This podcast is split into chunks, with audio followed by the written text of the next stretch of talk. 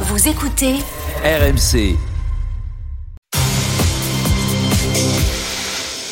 Alors Sébastien, racontez-nous ce, ce- ce patron qui a eu des, très bonnes idées pour ses, pour ses salariés, je sais même plus comment le dire. Ah non, là on va en Suède avec ce concours un Ah, peu euh, particulier pour les N'importe quoi. les jardiniers.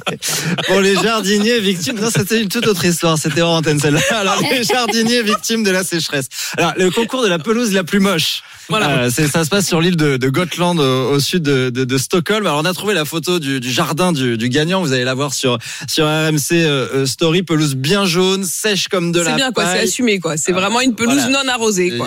C'est de la terre en Mm. fait. hein. Donc, je suis sûr que ça vous parle si vous avez vécu la sécheresse, les interdictions euh, d'arroser cet été. Bah, c'est justement pour récompenser ceux qui ont économisé de l'eau que les autorités locales là-bas ont organisé ce, ce concours. C'est le journal C'est les bons britannique, élèves, quoi. euh, ouais, le Guardian qui nous raconte euh, parce que cette île manque de plus en plus d'eau. Les ressources pourraient baisser de 15% euh, d'ici à, à 2050.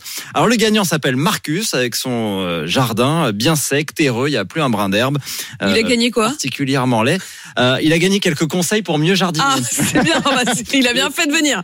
Les conseils d'une spécialiste en, en botanique pour euh, choisir euh, des plantes bah, plus résistantes au manque d'eau, justement, notamment des plantes aromatiques. Et il sert surtout d'exemple pour encourager à ne pas arroser son jardin. Et l'autre histoire dont je parlais, c'est-à-dire le, le patron, ben, il- il- ceux qui sont vraiment curieux, ils peuvent réécouter. Hein, c'était euh, l'histoire d'Arthur. c'était l'histoire d'Arthur et c'était un peu plus tôt.